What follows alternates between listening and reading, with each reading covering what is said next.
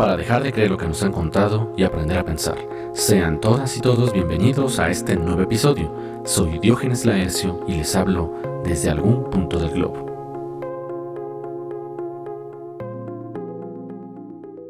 Hola amigos, ¿cómo están? Espero que se encuentren muy bien. Me encuentro muy contento de estar con ustedes y déjenme decirles que no hay mejor lugar para pensar que este podcast. Así que bienvenidos a nuestro espacio virtual, a nuestro jardín virtual para pensar. Y en esta ocasión hablaremos una vez más de los caminos o de las oportunidades que tenemos para la filosofía. Desde mi punto de vista hay tres oportunidades o algunas más que nos llevan directo y sin parada a la filosofía. ¿Cuáles serán esas oportunidades? porque lo cierto es que todo el tiempo estamos pensando, pero hay algunos momentos en que ese pensamiento trata de ir más allá, en que esas ideas son mucho más profundas, en que nuestras formas de concebir la realidad se modifican y en el fondo, cuando eso sucede, estamos haciendo filosofía, pero la mayoría no lo sabe. Así que quédense aquí para saber cuáles son las oportunidades para filosofar. Considero que hay tres temas fundamentales y que todo humano no puede eludir. ¿Cuántas veces no has estado enamorado? ¿Cuántas veces no has padecido el desamor? ¿Cuántas veces amigos y amigas no se han preguntado o tenido que enfrentar a la muerte de alguien, de un ser querido, y se han puesto a pensar? Y por último, ¿cuántas veces no les ha venido al pensamiento la idea de Dios, sobre si existe o no, sobre si es, cómo es y cuáles son sus cualidades. Desde mi punto de vista, estas tres formas del pensamiento son las que nos llevan directo a la filosofía. Pero ¿cómo? ¿Cómo puede ser esto? ¿Qué es lo que hay en el amor y en el desamor que puede ser filosófico? ¿Qué es lo que hay en la muerte que es necesariamente filosófico ¿Y qué es lo que hay en la reflexión en torno a Dios, que es hondamente filosófico? Continuamos. Y bien, amigas y amigos, es verdad o no que cuando nos enamoramos hay una serie de reflexiones que hacemos precedentes al amor y en el amor mismo o con posterioridad en el desamor. ¿Qué quiero decir con esto? Cuando nos estamos enamorando de alguien, nos preguntamos si en realidad amamos a la persona verdadera, si lo que nuestros sentidos ven es auténtico, si no estamos siendo engañados con esa realidad alucinante que es el amor. Eso por un lado. Por otro lado, también el amor de alguna forma se relaciona directamente con una especie de locura, como escribiría Platón en algún lugar. Es decir, el enamorado está loco en cierto sentido. Y es por eso que muchas veces el enamorado no puede ver la verdad. El enamorado, digámoslo así, participa de la apariencia. Pero, si lo pensamos en términos de el enamoramiento como un proceso y que lo que sigue ese proceso es el amor, Platón diría que solamente el amor acontece cuando es posible observar al objeto amado tal cual es, que solamente es posible que el amor acontezca cuando el objeto amado aparece en toda su verdad, en el esplendor de su esencia, digámoslo así. ¿Y por qué les digo esto? Porque eso supone un problema filosófico, y es cómo nosotros podemos observar, cómo nosotros podemos saber, cómo nosotros podríamos aproximarnos al objeto de nuestro amor en su esencia. Desde el punto de vista platónico, diría que tiene que ver con la racionalidad o con lo que ellos llamarían el alma, es decir, con la posibilidad que tiene cada individuo racional de poder ver en el otro la verdad de su ser. ¿Y qué se necesita para eso? Ya se habrán de imaginado ustedes y si no, aquí se los digo, lo que se necesita es no dejarse llevar por las apariencias. ¿Qué son las apariencias en estos términos? Las apariencias es todo lo que es físico, las apariencias es todo lo que es temporal, las apariencias en resumen es lo corporal. Estas reflexiones son parte del amor, pero lo que viene después del amor digamos el desamor, todavía detona algunas más mucho más interesantes y que se cifran en el orden de lo ético. Por ejemplo, si yo me he comportado justamente, ¿por qué eh, la persona a la que amo no me ha respondido del mismo modo? ¿Por qué si me he comportado de forma incondicional, no se me ha tratado de la misma manera? ¿Por qué si yo fui leal, no se me respondió del mismo modo? Todas y cada una de estas preguntas se relacionan no solo con el dolor que el sujeto del amor experimenta cuando el objeto amoroso, digámoslo así, ha dejado de existir o ha dejado de ser, sino también se cifran en el nivel de cómo comportarnos en el futuro, de cómo vivir esa experiencia en los siguientes días, de cómo no quedarse, por ejemplo, en ese estancamiento doloroso y de sufrimiento espiritual o de sufrimiento del alma, para poder construir una nueva experiencia a partir de lo ya conocido. Es decir, el amor es la primera oportunidad directa y sin ningún intermediario a la filosofía. La muerte, siempre la muerte. Seguramente alguna vez se han estado preguntando algo en torno a eso. Todos sabemos que es la condición humana fundamental. Yo me atrevería incluso a decir que quien comienza la filosofía es el primer humano que reflexionó en torno a ella. ¿Por qué? Porque una reflexión en torno a la muerte supone una variedad de conceptos infinitos y una variedad de conceptos complejos. ¿Cómo se pasa del ser al no ser? ¿Cómo se va de la existencia a la no existencia? ¿Hay algo en el medio? ¿Hay algo después?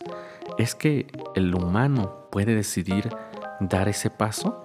¿O es que en realidad ese paso está dado ya por el orden de las cosas, por la naturaleza o por los dioses?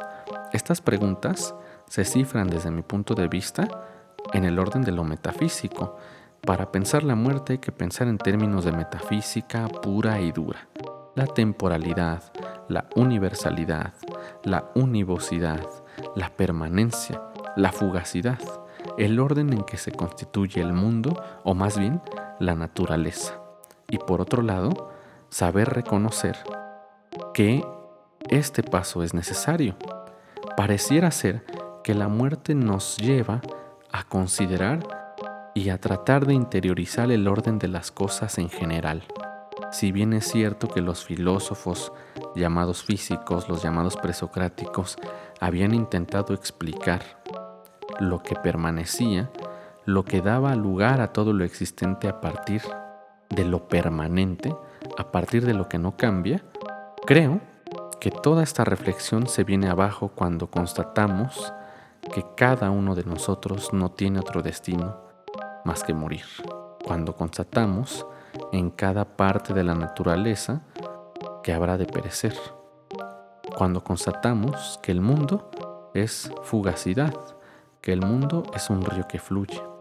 En ese sentido, yo diría que no solamente la muerte es la experiencia más aterradora que tenemos los seres humanos. La muerte también de alguna forma se conecta con el primer momento que dijimos que nos lleva directo a la filosofía. Y ese es el amor. Amor y muerte siempre van juntos. Incluso Ficino, el italiano, habla un poco de eso. Cada vez que amamos morimos y cada vez que morimos es porque no sabemos amar. Esta es la segunda oportunidad para la filosofía.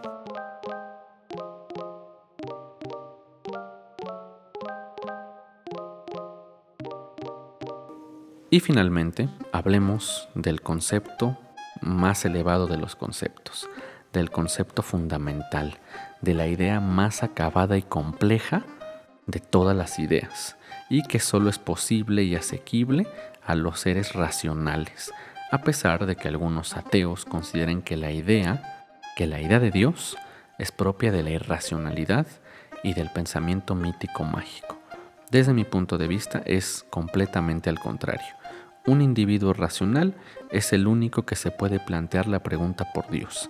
Solo es el individuo racional el que puede preguntar por las características, cualidades, el lugar o cómo se configura esa entidad.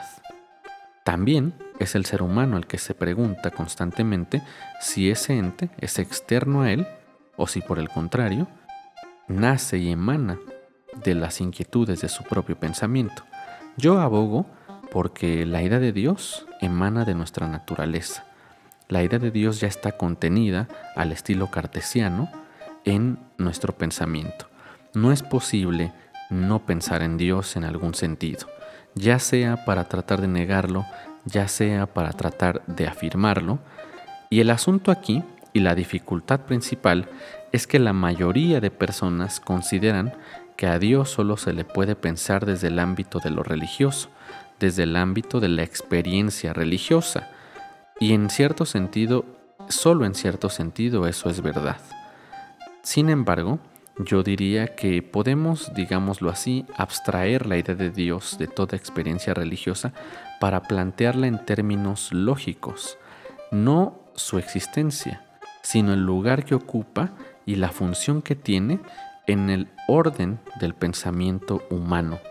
Es decir, ¿por qué cuando algo malo pasa tenemos que recurrir a la idea de Dios para pretender explicarlo? Lo mismo que si algo milagroso pasa. Porque cuando nos enfrentamos a la idea de una injusticia casi universal, tenemos que apelar a esa perfección, ¿no? ¿Por qué tenemos que apelar, por ejemplo, a la idea de bien y plantear o suponer un ente que englobe el mayor bien de los bienes? En este sentido, yo diría que esta última parte, que esta última oportunidad de la filosofía es en realidad la primera. El que se pregunta por Dios y resuelve algo al respecto, está haciendo filosofía. El que se pregunta por Dios y resuelve algo al respecto, de lo que se tendrá que dar cuenta, sea cual sea su resolución, es que ya no hay vuelta atrás.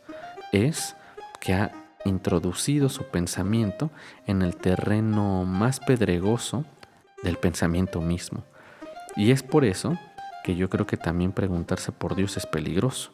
La mayoría de personas solamente tienen la fe, pero una oportunidad para la filosofía siempre va a ser reflexionar en torno a este ente, tratar de considerarlo y tratar de ver sus funciones, tratar de ver si en algún sentido aporta algo a la realidad humana. Y, como siempre, les estoy hablando desde el punto de vista de Dios como idea, de Dios como concepto, no de un Dios en especial, sino solamente de un Dios en tanto idea que emana del pensamiento humano al estilo cartesiano.